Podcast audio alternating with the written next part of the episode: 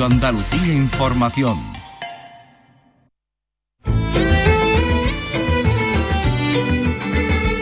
En RAI, Andalucía es cultura. Con Antonio Catón. Buenas tardes, tal día como hoy, hace 50 años, nacía una compañía mítica con Quejío y la cuadra de Sevilla venía al mundo y nacía al arte, la dramaturgia de Salvador Tábora. Ay, que yo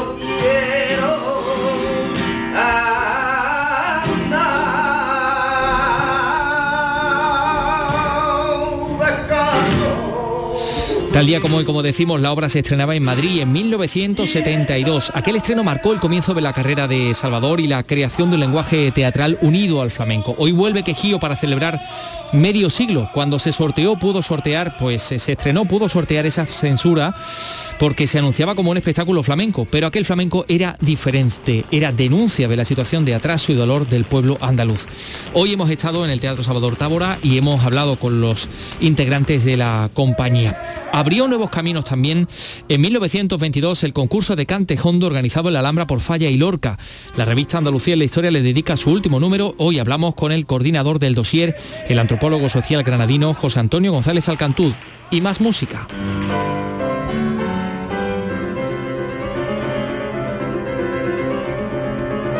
La ROS ha presentado hoy las clases magistrales, las masterclasses. Vicky Román, buenas tardes. Hola, buenas tardes. Una iniciativa pionera dentro de sus actividades educativas. Una serie de cinco clases magistrales con tres de sus miembros como profesores y a los que se suman dos de los músicos que participan en su ciclo de abono solistas y maestros. El flautista francés Benoît Fromanger y el pianista sevillano Juan Pérez Floristán. Lo estamos escuchando ahí de fondo. Más cosas. Hoy nos acompaña el creador del sello Ediciones 98, Jesús Blasquez, editorial especializada en volver a traer a las librerías textos perdidos, desconocidos, descatalogados. En esta ocasión, después de 80 años, ve la luz en español lo último de Venceslao Fernández Flores, el genial creador de El Bosque Animado y los diarios del fascinante Stefan Zweig.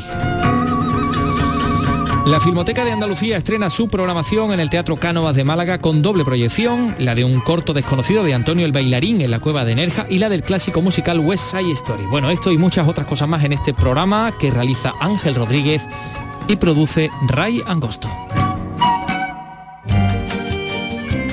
Andalucía es cultura con Antonio Catoni.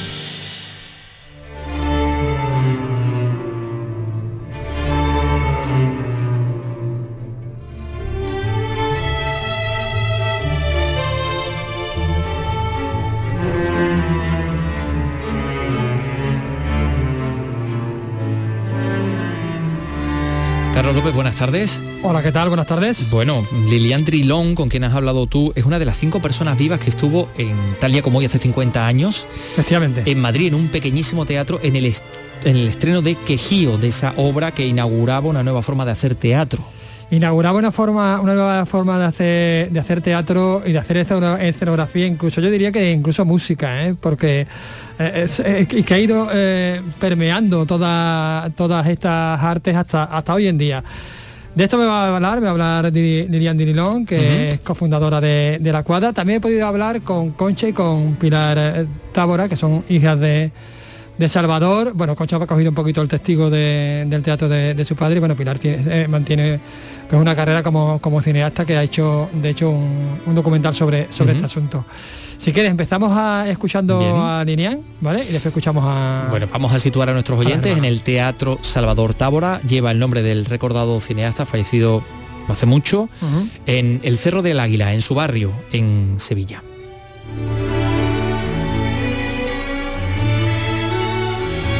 Esto? Dignificar de cierta, de, cierta manera y reivindicar eh, elementos de la cultura que a lo mejor estaban denostados. Sí, yo creo que Salvador Tábora, cuando, cuando tiene la, la- la necesidad, no la idea, sino la necesidad vital de hacer algo para expresar todo lo que tenía dentro sobre la cultura popular flamenca de Andalucía y sobre mete ahí todas sus vivencias. O sea, Salvador lo hace con 40 años, con lo cual ya es un hombre que ha vivido y que ha cruzado muchísimas experiencias, desde obrero hasta torero, hasta cantador, o sea, que no viene de la nada, ¿no? sino que es una, un- una necesidad profunda. Entonces es él que inicia eso y que reúne alrededor pues gente que pueden responderle como se necesita pues una guitarra, un cante, un baile y luego gente dispuesta también a, incorporarse un espectáculo que no tenía nada que ver con un flamenco complaciente, ¿no? Entonces,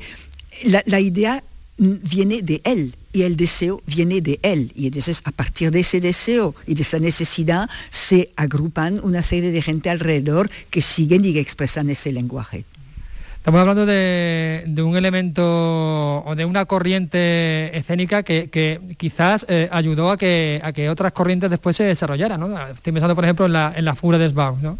Bueno, pues la es muchísimo más después de Quejío, ¿no? Quejío es de 72. Pero, ya, eh, pero ya vosotros, digamos, que, introducís elementos ¿no? que ellos después eh, reutilizan. Exactamente, porque después de Quejío, Salvador va siempre incorporando maquinarias, cosas que ha conocido a lo largo de su vida, retroexcavadoras, y ha creado una, crea un corriente teatral que sí lo reciben otras, eh, otras compañías y lo asimilan y luego lo recrean a su manera, ¿no? O sea, la Fura del Baos, de una forma u otra, sí es hija de la cuadra de Salvador Távora. ¿Y qué vigencia sigue teniendo ese teatro hoy en día? El de Salvador Távora con Quejillo, por ejemplo, tiene una vigencia total, porque son espectáculos que no nacen de una anécdota, sino son espectáculos que vehiculan sentimientos, sentidos humanos que perviven a lo largo de los siglos o de los milenarios. Entonces, son espectáculos que hablan a las personas de persona a persona, que eh, ponen en escena em, sentimientos, que ponen en escena sensibilidades, que hablan a los sentidos. O sea, no son espectáculos cerrados, incluso no necesitan entender un idioma, sino que se pueden, em, pueden ser recibidos por cualquier clase de público, de gente que se siente delante y que está dispuesta a recibir lo que... Entonces, llevan, bueno, Salvador siempre ah, se ha peleado, digamos, para una sociedad más justa, para erradicar la miseria, para erradicar las injusticias, para reivindicar la, mm, eh, la dignidad de su tierra a la cual amaba muchísimo, que es Andalucía, y de la cual bebía. O sea, todo, todo su lenguaje está hecho del, lenguaje de, Andalucía. Entonces, todo eso lo expresa en espectáculos y lo propone. Entonces, por eso es un espectáculo que no, que no corresponde a una moda es un clásico, digamos, igual que las tragedias griegas totalmente se pueden actuar, se pueden presentar ahora mismo, pues es lo mismo, es un clásico porque no, no corresponde a ninguna moda de ninguna manera, ni a, anécdotas eh, cotidianas, ¿no? Es, es son espectáculos épicos, yo diría. ¿Y usted cree que influyó, además de corrientes teatrales posteriores, también a otros elementos, por ejemplo, a la, literatura, a la poesía, quizás al audiovisual, a la música? Pues eh, yo creo que sí también. O sea que, aparte, mm, porque en realidad los espectáculos de Salvador lo han visto muchísima gente, desde escritores, pintores, incluso en, ciertos espectáculos hemos trabajado estrechamente con un pintor, un pintor catalán, ¿no? Que empieza incluso su andadura con nosotros en el 85, con Piel de Toro. O sea que sí, yo creo que, porque Salvador, el teatro para él no era, nunca ha sido un arte literario sino un arte que acumulaba otras artes, ¿no? La profundidad de la, de la ópera, la peligrosidad de una corrida, eh, todas sus obras son extremadamente visual y picturales. O sea, para él tenía mucho, mucho, mucha importancia incluso el color. Cuando introduce el color, los tres primeros espectáculos, digamos, son blanco y negro, no tienen color. Pero a partir del tercero empieza el rojo y empiezan los colores y los colores tienen un lenguaje también. Entonces, todo eso yo creo que sí, que han sido como plataformas de inspiración para otros artistas en, otro, en otros ramos de, la expresión. En aquel momento este, esta forma teatral resultó, digamos, peligrosa para, para el poder. sí, Yo creo que sí, absolutamente. No se dieron cuenta al principio porque se le tachaba, se le ponía la etiqueta de flamenco. Y en aquella época, en el 72, pues el flamenco servía de diversión, con lo cual no era una cosa para nada peligrosa. Pero lo que utilizaba Salvador sí que lo era y tenía una carga política bien concreta.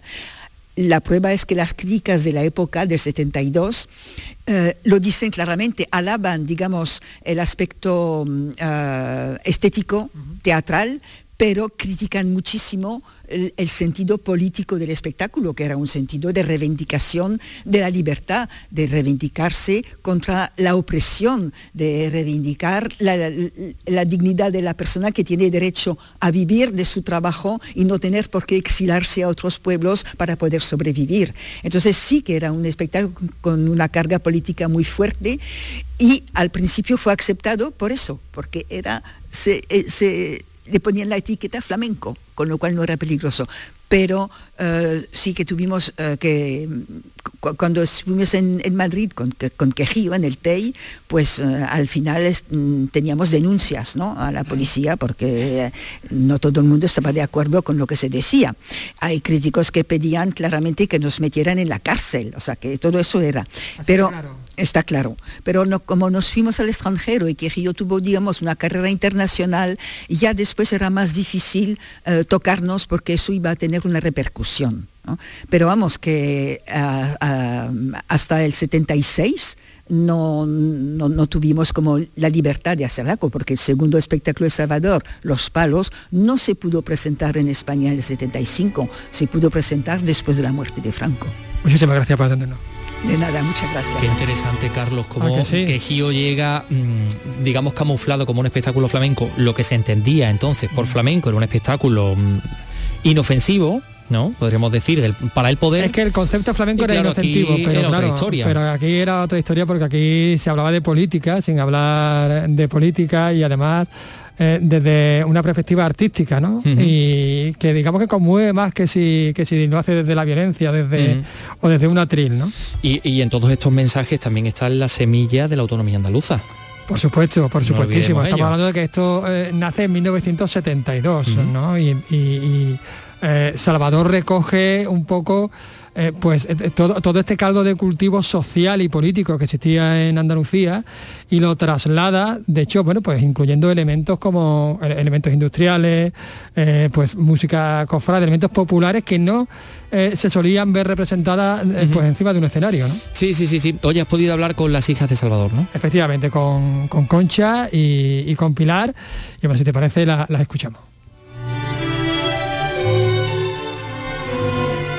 Concha, tú eh, digamos que recoges un poco el testigo ¿no? de, de, de, tu padre.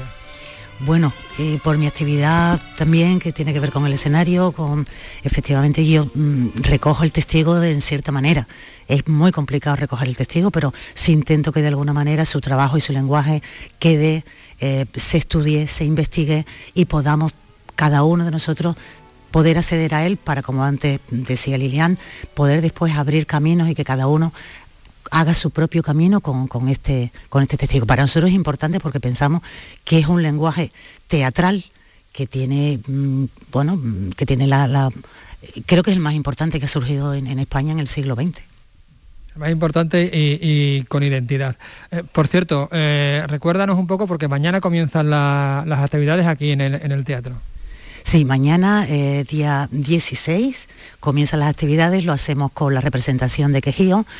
Eh, el 17 tenemos una conferencia de Lilian Drillón que habla sobre Quejillo, sobre la historia y un documental de Pilar Tábora donde también centraliza y focaliza qué fue Quejío en su momento y lo que significa ahora y la trayectoria de lo que es el trabajo de Salvador y de la cuadra de Sevilla. El 18 tenemos, el 18 tenemos un homenaje que le hacen a Salvador la Peña Flamenca del Cerro del Águila y la banda del Santísimo Cristo de las Tres Caídas. ¿Qué significó eh, esta, esta, creación eh, para, para, Andalucía, para aquella Andalucía de, de, la transición?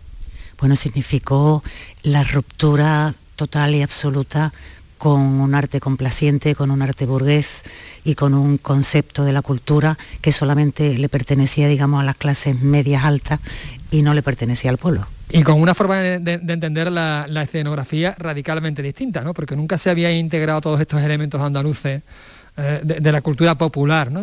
Desde el flamenco hasta un tractor, digamos, o, una banda de, de cornetas y tambores. Pues efectivamente, no, nunca se había incorporado porque eh, el teatro siempre ha pertenecido a una clase social concreta que no maneja esos elementos. Cuando el teatro y Salvador concretamente Salvador, empieza a trabajar desde sí mismo, desde su vida, desde sus experiencias, empieza a incorporar a la escena todos aquellos elementos populares que forman parte de su cultura.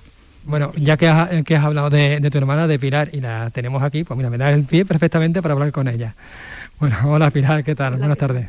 ¿Qué tal? Has hecho un documental eh, sobre quejío que en principio lo ibas a hacer ibas a hacer algo más leve, ¿no? Pero se te ha ido un poquito la, mano, ¿no?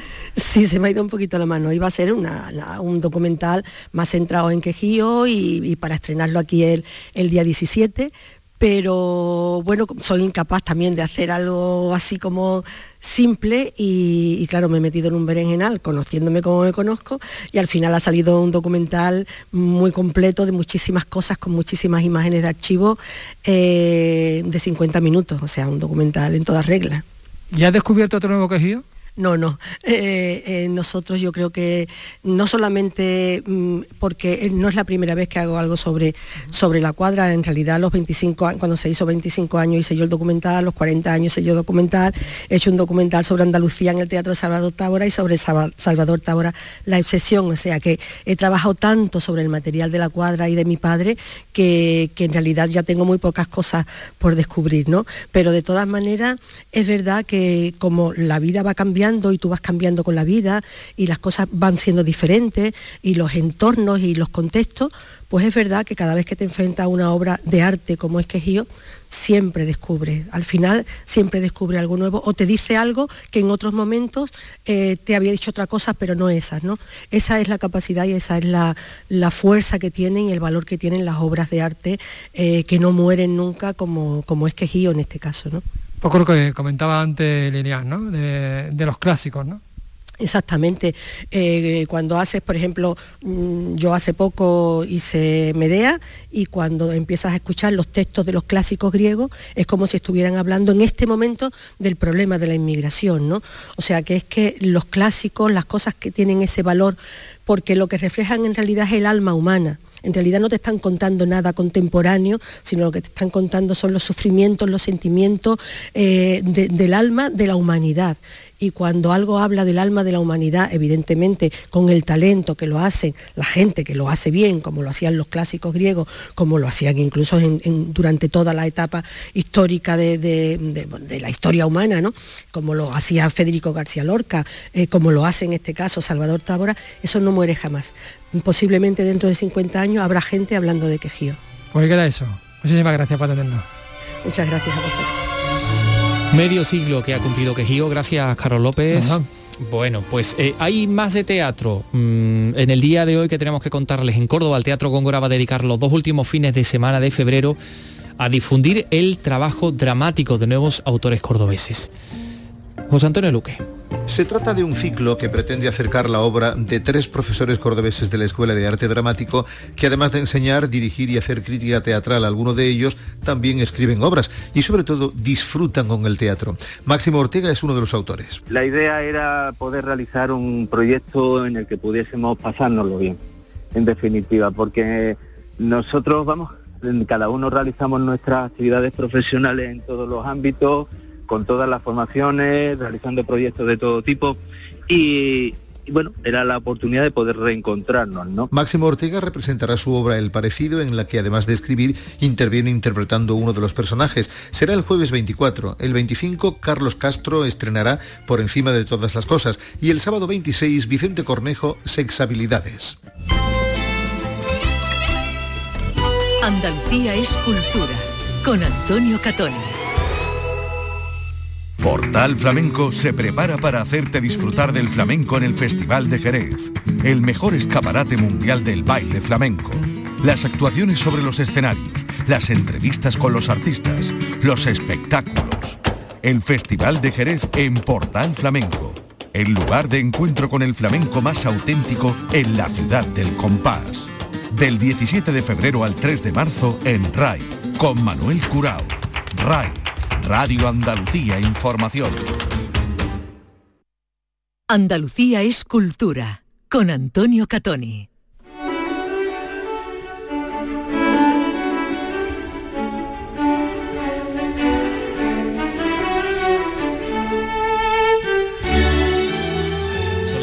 19, casi casi 20 minutos, esta cama muy de cultura para todos, del Lutier, ¿verdad? Bueno, vamos a hablar del arroz, de la Real Orquesta Sinfónica de Sevilla, que pone en marcha ya el mes que viene una iniciativa pionera dentro de sus actividades educativas. Estamos hablando de cinco clases magistrales con tres de sus miembros como profesores y se suman dos nombres propios de, peso que han participado además en el ciclo de solistas y maestros, el flautista francés Benoît Fromager y el pianista sevillano Juan Pérez Floristán. Hoy has estado tú en la presentación. En la presentación de esta iniciativa didáctica cuyo objetivo, eh, como decimos, de esta, de esta experiencia que es absolutamente pionera y que se hace además en colaboración con el Conservatorio Superior de Música de Sevilla, lo exponía así el director gerente de, de la Real Orquesta Sinfónica de Sevilla, Pedro Vázquez la orquesta con estos masterclass nos acercamos a la juventud, a la juventud educada, los educandos de, los, alumnos de, enseñanzas musicales que son potencialmente eh, público de la orquesta, potenciar en ellos la curiosidad y la creatividad en este público. Un, enfoque educativo de los programas del arroz que sirva como puente hacia el alumnado y que, ellos sean capaces de sentir mm, la imaginación y el pensamiento divergente ¿no? que genera la música. Y por último, que realmente el arroz forme parte de la vida de estos chavales. Bueno, las clases magistrales, que se desarrollan además bajo, bajo el lema Una constelación de talentos, en referencia tanto a los alumnos como a, los profesores, está dirigida en principio a alumnos del conservatorio, que son los que van a tener, digamos, preferencia ¿no? a la hora de, ser admitidos, ¿no? una vez que se, que se inscriban, pero también eh, pueden proceder de otros centros, incluso otros grados. Además, eh, también está abierta a músicos profesionales que van a poder seguirlas como, en todos estos casos, como alumnos activos, lo que incluirá también su entrada al concierto del solista invitado en cada ocasión, incluso los casos en los que, bueno, quienes van a estar también como profesores van a ser Fromanger, como decíamos, y Pérez Florista. Pero además eh, permite otra modalidad, asistir como alumno oyente, eh, siendo en este caso estudiante de música de cualquier nivel e incluso aficionado.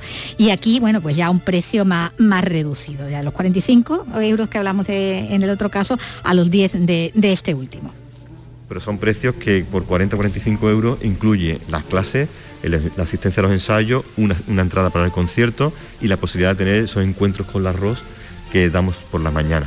Y después están los alumnos oyentes, que no lo podemos olvidar, que son esos chicos que tendrán o menos nivel eh, artístico, técnico, o que sean más jóvenes o que incluso sean aficionados, que por 10 euros puedan disponer de todas las clases como oyente para estos, para estos grandes, con estos grandes profesores. Bueno, yo lo voy a hacer pasar como alumno aficionado. oyente, ¿verdad? Como alumno oyente, sí. sí. Sí, Bueno, pues la primera, si te interesa, la primera masterclass eh, se da los días 1 y 2 de marzo.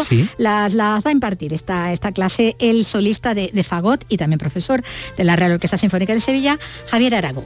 Es una vía eh, buenísima para los estudiantes del conservatorio, entiendo y, al mismo tiempo nos enriquece a nosotros como músicos de orquesta eh, en, las dos vertientes, que es la, interpretación y la enseñanza. En cuanto a la, riqueza para los, eh, para los estudiantes, creo que toda la historia de la música, tanto en la antigüedad como ahora, los músicos hemos crecido gracias a, a los compositores y a los directores, a la, demanda de los directores y, eh, y, los, compositores. Entonces, claro, la exigencia de los directores hace que nosotros tengamos que crecer. Entonces, si este, si, esta, si este crecimiento no llega a los estudiantes del conservatorio, también es difícil para ellos seguir creciendo. Entonces, esta, esta amalgama de, todo junto, pues creo que es súper interesante para, para todo el mundo. Entonces, pues nada, mucho ánimo por el proyecto y haremos lo, mejor que podamos. eso estoy seguro. seguro que sí, claro. el 28 de marzo creo que va a ser eh, Benoit Fromager, que es cuando va eh, poco antes de, dar su concierto de ciclo de solistas, ¿no? Y solistas y maestros.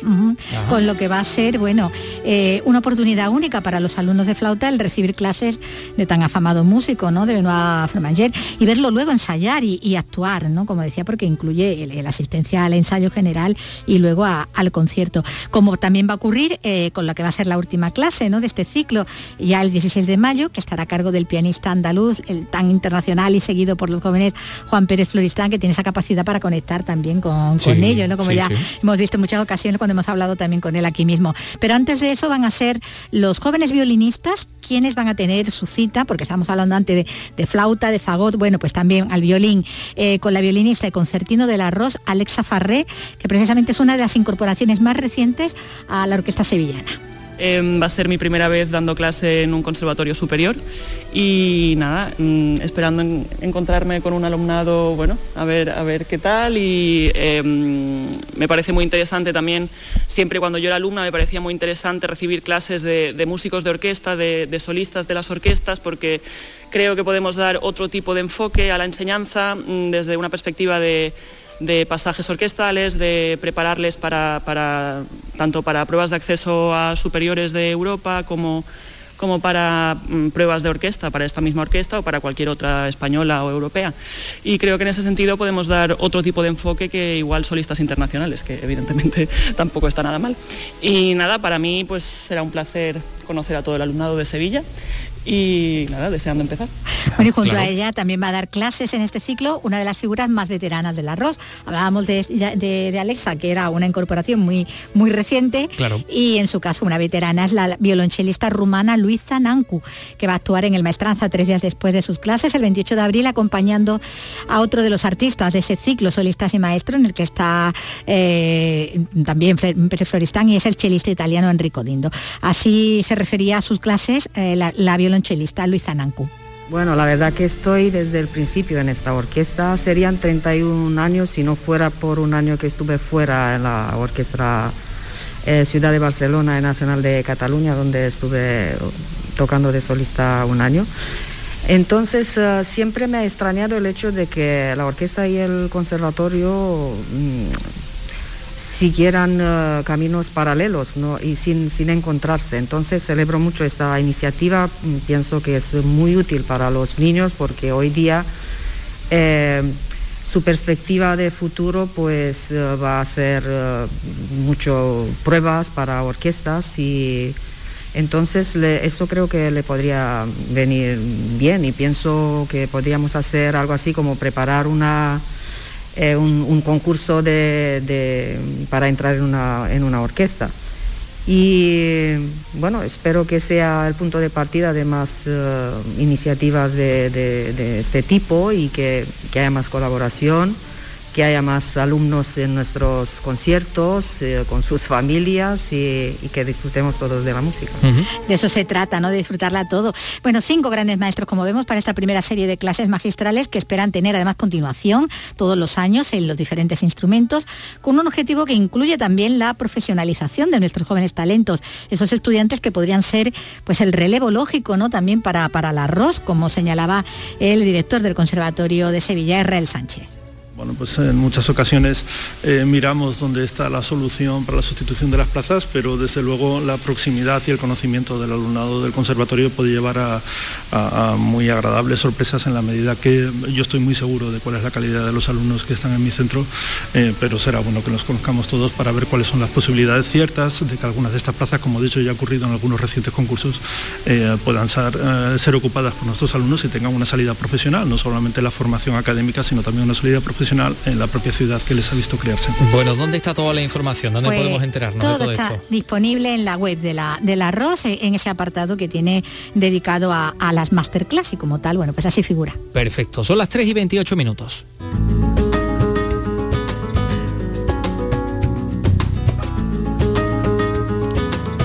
¿Qué es el flamenco? Manuel Torre dijo, escuchando el nocturno del Generalife de Falla, todo lo que tiene sonidos negros tiene duende, pero ¿excede el duende incluso lo flamenco?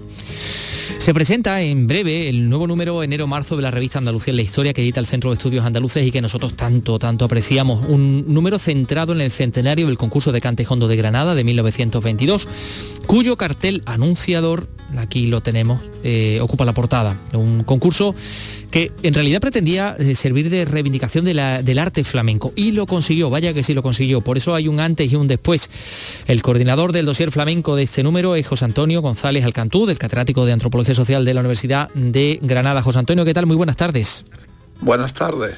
Gracias por estar con nosotros. Bueno, tu artículo, de hecho, dentro del dossier se basa en en este concurso de, cante flamenco, que, de cante hondo, que fue fundamental para lo que hoy conocemos como flamenco, ¿no? Y ahí nos cuentas una historia, porque esto no fue fácil. Aquí hubo un enfrentamiento entre los hondistas, ahí estaba Falla, Lorca y Zuluaga, y los antiflamenquistas. Eh, a ver si yo me he aclarado bien. Los, que entendían los hondo como el primitivo cante andaluz, que estaba reservado un poco como a los, a los cuartos, a esos ritos iniciáticos, en contraposición con lo que se hacía en los cafés cantantes, ¿no? Particularmente en el café de Chinitas de Málaga, donde el cante convivía y se contaminaba del cuplé, ¿no? Sí, claro. Eh, hoy los términos en realidad son un poco ambiguos, porque claro, los hondistas eh, lo que atendían era la naturaleza pues honda y privada y primitiva de- del cante andaluz. Eh, y con eso se oponían al flamenqui, a lo que ellos llamaban el flamenquismo eh, en su momento, que consideraban que era el cante mm, de, los cafés cantantes, del espectáculo, eh, contaminado lógicamente por otras formas de músicas populares, como el cuplé y, demás. Y en realidad hubo una controversia, una controversia cuyos eh, fronteras son un poquito eh, ambiguas, ¿no? Porque, por ejemplo, en contra estuvo eh, Ángel Barrios, que fue un compositor de Granada que, sin embargo, bebió frecuentemente eh, su música alambrista en las fuentes del propio flamenco.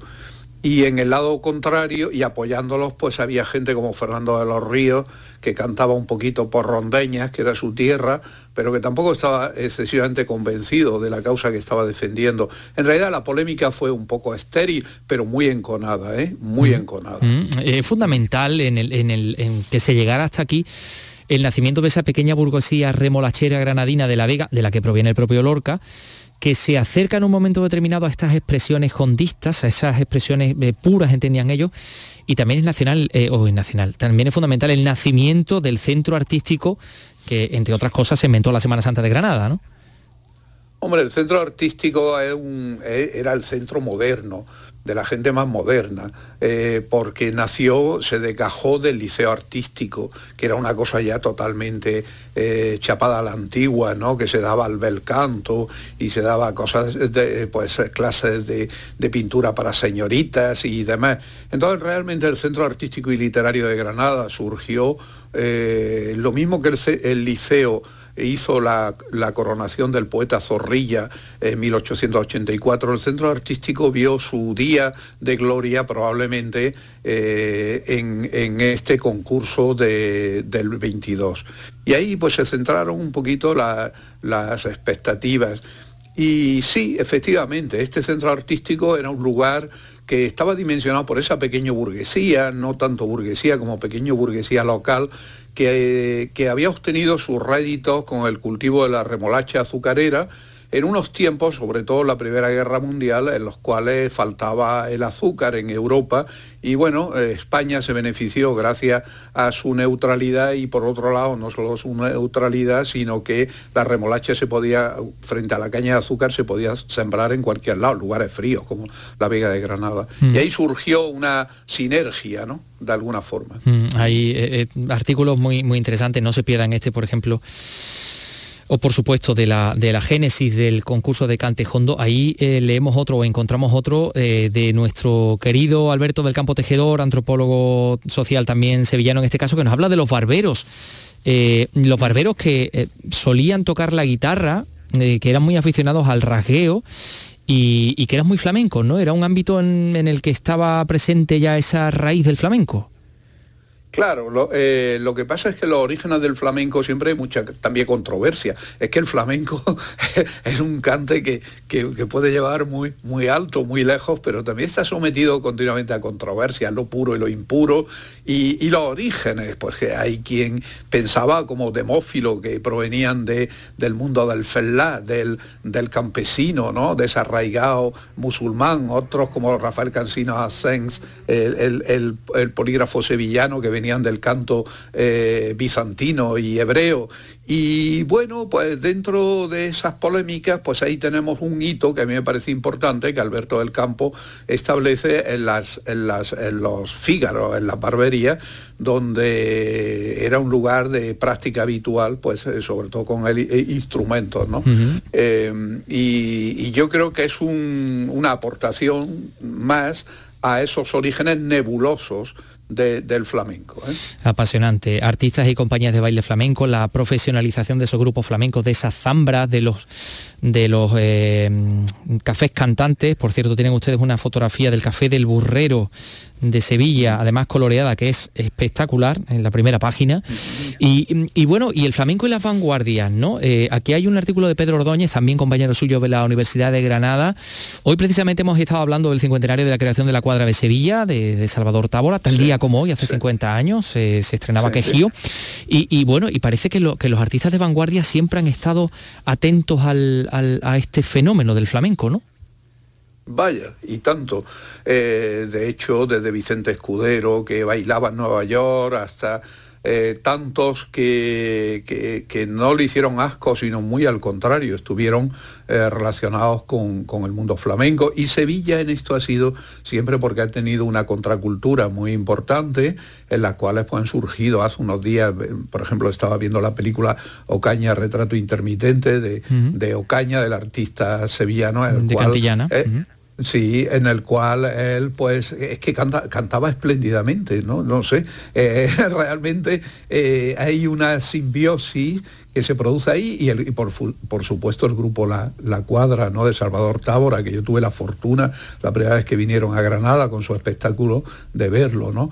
Entonces, pues, lo que nos dice Pedro Ordóñez, que por cierto es profesor de la Universidad de Granada, pero es sevillano, eh, y autor de, una tesis sobre la música contemporánea de Sevilla y guitarrista, o sea, reúne una serie de cualidades. Eh, lo que él nos dice es que el, flamenco es impuro desde el inicio y que siempre ha estado intentando relacionarse y dialogar con, eh, más que con la tradición en un sentido prístino y originario, con la vanguardia, con los artistas, con los músicos eh, que cultivaban otro tipo de, musicalidades.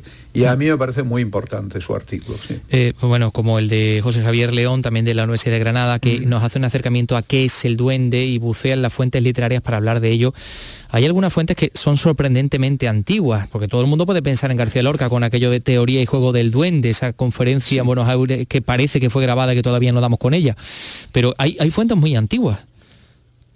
Sí, claro, lo que José Javier León ha hecho eh, es eh, mostrarnos que García Lorca lo que hizo fue redondear algo que ya estaba en el aire, llamémosle así, y que estaba en músicos como eh, Felipe Pedrel o, los Quinteros, que ya hablaban, gente que hablaban ya del duende, como de los yin, él habla de los yin, que serían los genios, ¿no? Los genios en el mundo islámico que están por aquí, por allá, y bueno, el duende fue efectivamente Federico García Lorca, el que la conferencia que dio en el Centro Artístico de Granada en febrero de, en, estas fechas de, 1922, él eh, redondeó el problema, le dio forma, entonces él era muy joven, tendría cálculo 23 años, y consiguió darle esa formulación, ¿no? Como, y bueno, desde entonces al flamenco le persigue esta idea que todo el mundo quiere acceder, tanto los practicantes del flamenco eh, quieren acceder al duende, y algunos eh, utilizaron incluso en la época de los 80 las drogas sin llegar a ningún puerto, como eh, los espectadores que de alguna manera quieren tener alguna vez esa experiencia eh, de lo que es los sonidos negros, llegar al fondo, al fondo del alma del flamenco. Eh, hoy sabemos que esto del duende es mucho más racional, es más matemático y no es tan, tan inspirado en cierta forma, aunque eh, también sabemos que la inspiración forma parte de, ese cuadro. ¿no? Por supuesto que sí. Bueno, pues esto y muchas otras cosas más se pueden ustedes encontrar en el número de Andalucía en la historia, enero-marzo, con el dossier Andalucía el flamenco. Además viene completado con muchos otros mm, eh, artículos y reportajes sobre el Cerro Macareno, por ejemplo, sobre los confines del Mediterráneo Oriental, el viaje a Esmirna en el siglo XVIII de Pedro María González o, los eh, seísmos en Andalucía y, sus consecuencias, eh, el carlismo en, Andalucía, en fin, la revista Andalucía la Historia siempre nos trae cosas muy, muy interesantes que compartir. Y nosotros pues estamos encantados de haber tenido a José Antonio González Alcantud para que nos hable de esta, de esta revista en la presente, en exclusiva. José Antonio, muchísimas gracias, enhorabuena. Gracias a ti, ¿eh? enhorabuena a vosotros. Un abrazo, bueno. Son las 3 y, 39, por cierto, vamos a seguir hablando de cosas flamencas porque eh, en Jerez hoy se ha inaugurado la exposición de Antonio el Bailarín que va a estar hasta el 28 de marzo. Salva Gutiérrez.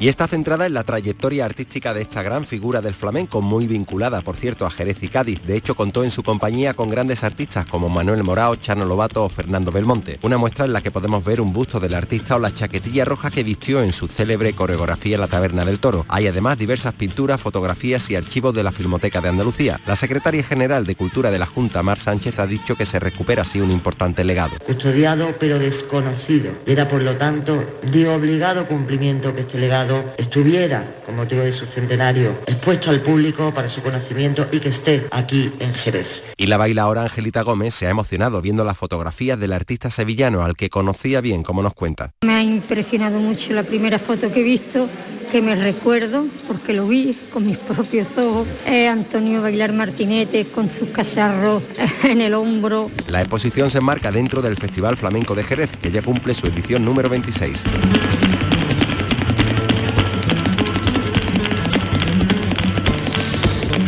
Quedan 20 minutos para las 4 de la tarde.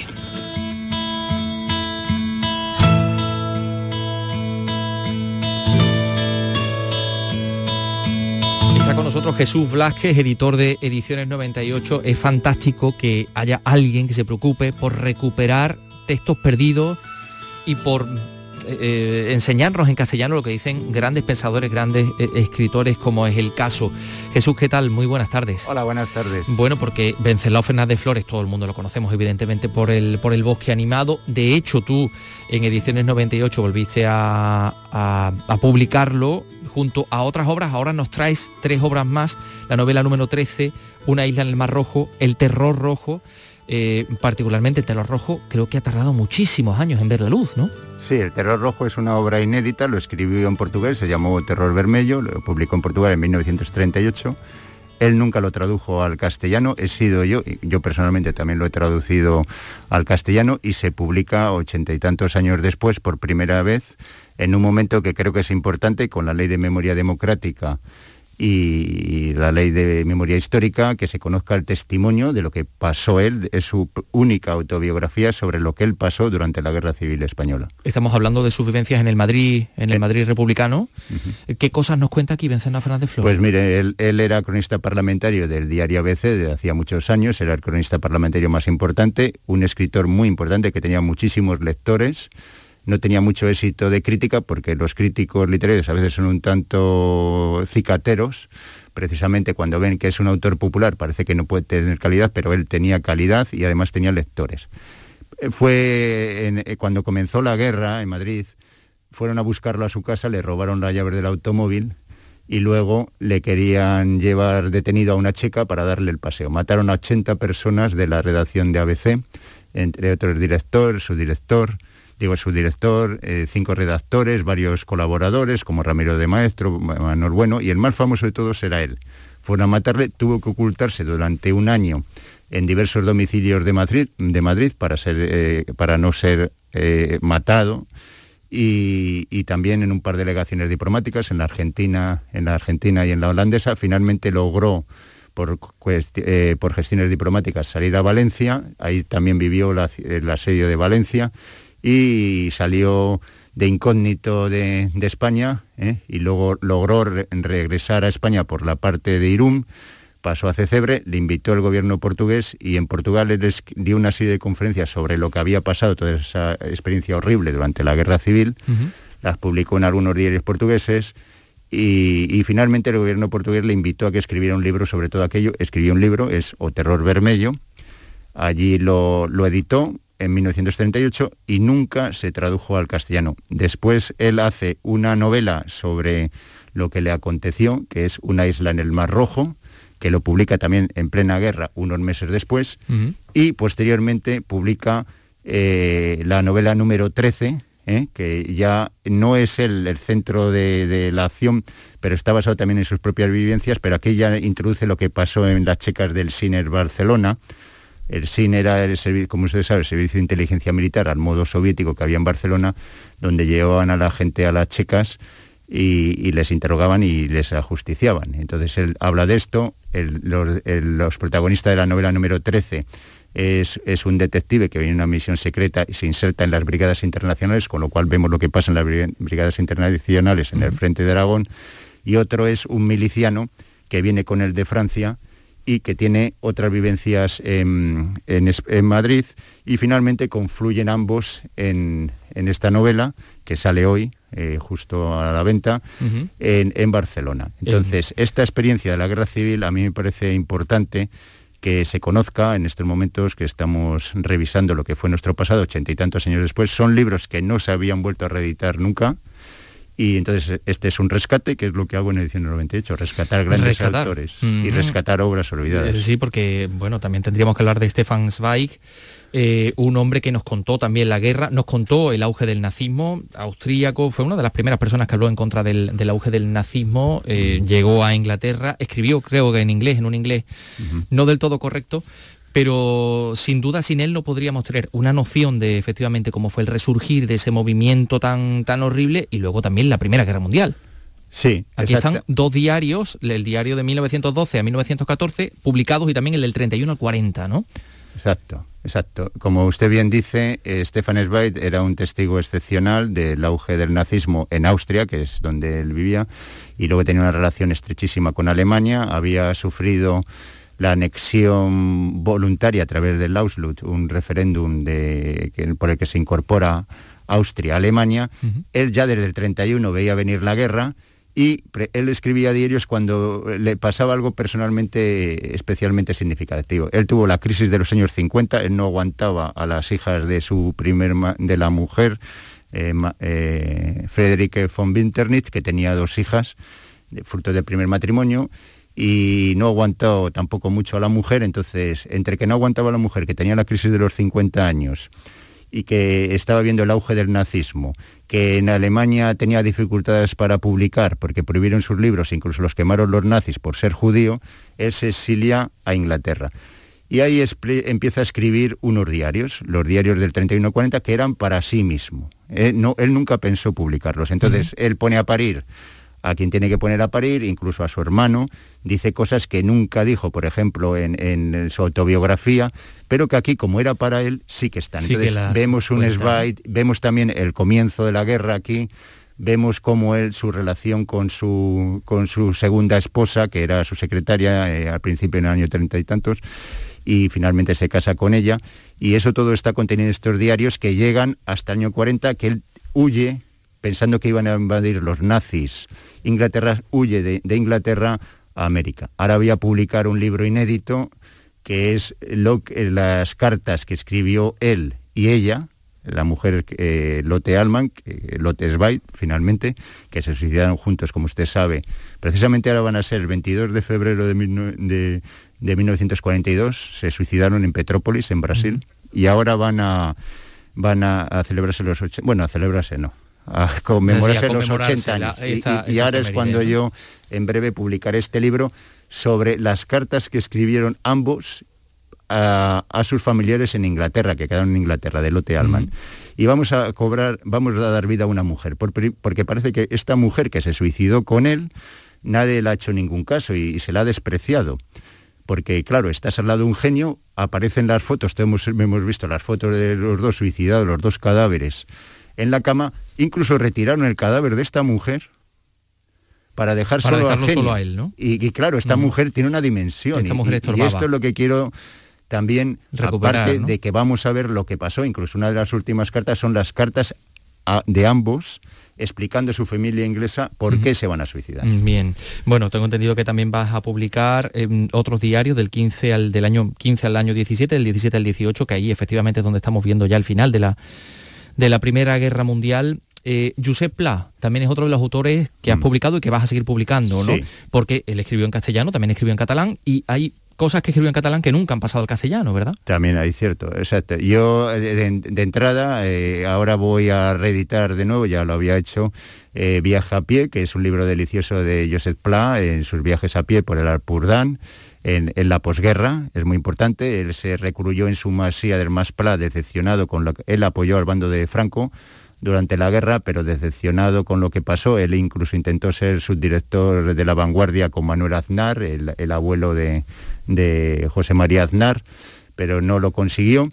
y entonces él se recurre, eh, se recluye decepcionado en su masía, en el Ampurdar, en Masplá, y en Girona, en Gerona, y escribe este libro hablando de sus expresiones de lo que eran esos momentos. Entonces es un libro también delicioso. Esto ahora en, breves semanas tenemos, vamos a sacar la segunda edición de este libro y sacaremos más cosas de plan, efectivamente, como tú bien dices, perdón, como usted bien dice, hay obra, hay obra, hay obras de, hay obras de Pla que no están traducidas al castellano que vamos a traducir. Eh, Pla, que ha también vivido otro resurgir y otro redescubrimiento como Chávez Nogales y como tantos otros. Ediciones 98, aquí evidentemente hay plasmado subyace eh, bueno, un homenaje a la generación del 98 y un homenaje a redescubrir o a repensarnos como comunidad y como país, ¿no? Eh, ¿Qué nos puede traer eh, eh, toda esta literatura para mm, pensar en qué somos? Bueno, lo que vamos a... Creo que España, después de 85 años que han transcurrido desde la infausta guerra incivil, como decía Unamuno, otro de los autores que he publicado yo en edición 98 y pienso seguir publicando, creo que en estos momentos que, nuestra sociedad se está mirando, intentando ver qué significó a través de la memoria histórica, la memoria democrática, qué significó aquella cosa tan horrible que vivimos todos, que familias enfrentadas unos con otros, asesinándose unos a otros. Y en este momento es importante que, las personas nos acerquemos a los testimonios de todos los que, estuvieron presentes en aquellos momentos. Creo que el testimonio de, de Fernández Flores en estos tres libros, eh, la novela número 13, eh, Una isla en el Mar Rojo y El Terror Rojo, va a contribuir a que conozcamos qué fue aquello, qué aconteció y que lo analicemos lo más posiblemente, la forma más fría posible, para intentar evitarlo, para intentar evitar la intolerancia, para fomentar el diálogo. Esto es lo que quiero hacer, a través del conocimiento, que seamos capaces de escucharnos en otros, que seamos capaces de escuchar también a estos grandes autores. Jesús Blasquez, ediciones 98, cosas eh, fantásticas que ya están publicadas y que van a seguir publicando. Y todo esto eh, es muy importante que, que lo conozcamos. Gracias por estar con nosotros. Encantado, muchísimas gracias.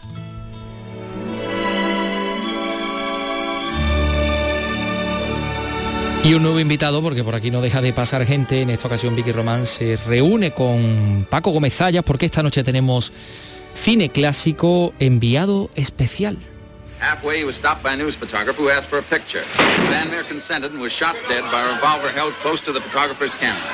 Bystanders rushed to Van Meer's aid and I pursued the assassin through the crowd only to lose him in traffic. Bueno, y como ya avanzábamos ayer, hoy teníamos de nuevo cine clásico y tenemos de nuevo la, eh, la visita, nosotros encantado de Paco Gómez ¿Qué, ¿Qué tal? Buenas tardes. Bueno, para hablarnos de, esta película de, Alfred Hitchcock, eh, protagonizada por John McGree, ¿no? Una de mis favoritas de esta semana. Bueno, porque yo soy, soy muy hiscoquiano, por así decirlo. Se te notaba un poquito. y luego porque la verdad es que esta película eh, tiene algunos de los momentos cumbre. Es decir, puede que no sea la mejor, ni muchísimo menos. Yo creo que, bueno, en la filmografía de Alfred Hitchcock hay muchas donde elegir y desde luego esta, pues a lo mejor en comparación, no sé, con Vértigo, con la, con la muerte de los talones, con Encadenados, puede quedar un poco disminuida. Pero bueno, tiene el momento este del asesinato del hombre este eh, eh, con la escena esa de los paraguas. Los paraguas, te va a decir esa escena bajo la lluvia, saca paraguas negro. Las secuencias del molino de viento allí en Holanda, porque esta película tiene varios escenarios. escenarios. Y alguna más, bueno, el accidente de avión ya casi al final. Eh, y alguna, alguna más. Bueno, yo creo desde que empieza, ¿no? Esa, especie de panorámica que hace desde lo más alto de un rascacielos, porque empieza la acción en Nueva York, hasta, bueno, hasta el suelo, hasta una ventana, ¿no? Y luego ya hace como si la cámara entrara en la habitación, en la redacción de aquel periódico, donde un señor que es el interpretado por John McCrea. Eh, bueno, la verdad es que es bastante viva la Virgen y está un poco despistado y no sabe de nada y, es entonces, ese es el que el director del periódico quiere que vaya a Europa para ver qué es lo que está pasando allí. Que sea el enviado eh, especial para eh, informar. claro, porque es que estábamos en 1940, ya había invadido Alemania a Polonia, ya había declarado la guerra a Gran Bretaña a Alemania y viceversa. Claro, pero la intervención americana estaba ahí. Pero sí, sí, estaban bastante... Y entonces quería ver qué es lo que estaba ocurriendo y necesitaba un americano mm, pues despistado, mm, inocente, muy noble, muy buena persona, mm, que viera en- de primera mano ¿no? qué es lo que estaba ocurriendo allí.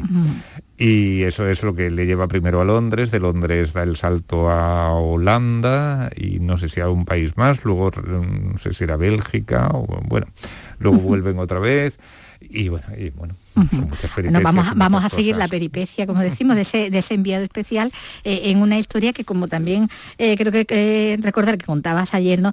Donde ya ahí sí que se está tomando partido, ¿no? Es Sí. una de estas partes de, de estos momentos en los que el Sí, cine un además- poco que como que eh, toma partido, ¿no? Sí, además en aquel 1940 hubo varias eh, producciones estadounidenses, sobre todo si estaban hechas por no diría al margen de los grandes estudios, porque esto es cine de estudios. Lo que pasa es que, por ejemplo, esta tenía hecho a un también, productor claro. independiente como es Walter Wenger y europeo, teniendo director. en cuenta que era el tema que le interesaba al director y que el director era británico y además acababa de llegar a Estados Unidos. Solamente había hecho Rebeca hasta ahora, que por cierto le había eh, valido el premio, el único Oscar que tiene. Y nunca me acuerdo así de primera si fue a la mejor película o al mejor director. Creo recordar que era la mejor película, pero no me hagas mucho caso.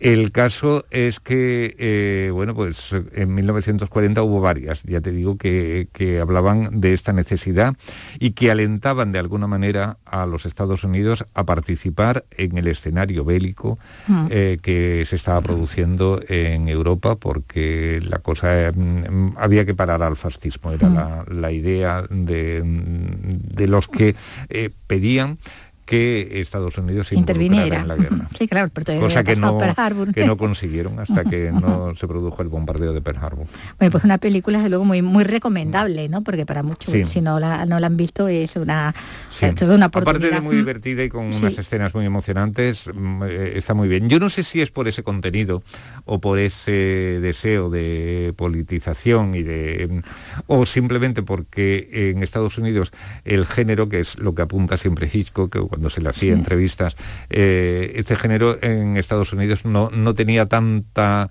importancia como por ejemplo tenía en, en en Reino, Reino Unido. Unido. Entonces allí eh, los actores eh, les parecía muy bien que se hicieran thrillers. Sí. Entonces aquí por supuesto en España ni conocíamos No, no, esa ni palabra. la palabra, Y, ni la y idea. además en Estados Unidos no era un género, por así decirlo, de primera. Entonces él quiso, cuando él llegó claro. allí después de hacer Rebeca y estaba muy bien considerada la película, y ya digo que, que llegó a la carrera de los Oscar y tuvo premio al final, pues mm, quería el mejor actor del momento y fue Gary Cooper y Cooper cuando vio dijo uy esta Uy, cosita así no, de este muchacho uy, así no. corriendo de un lado para No, otro pero esto, qué película es pues la verdad es que fue luego. Cooper por lo visto con, con esa nobleza que le caracterizaba eh, una vez que vio a Hitchcock le dijo simplemente metí la pata verdad era, era- Ahí de contrición. Bueno, pues muchísimas gracias, Paco. Gracias ya volvemos con. Esta semana todavía tenemos otra cita contigo, Ah, el jueves, así que nos vemos de nuevo. Gracias. Andalucía es cultura con Antonio Catoni.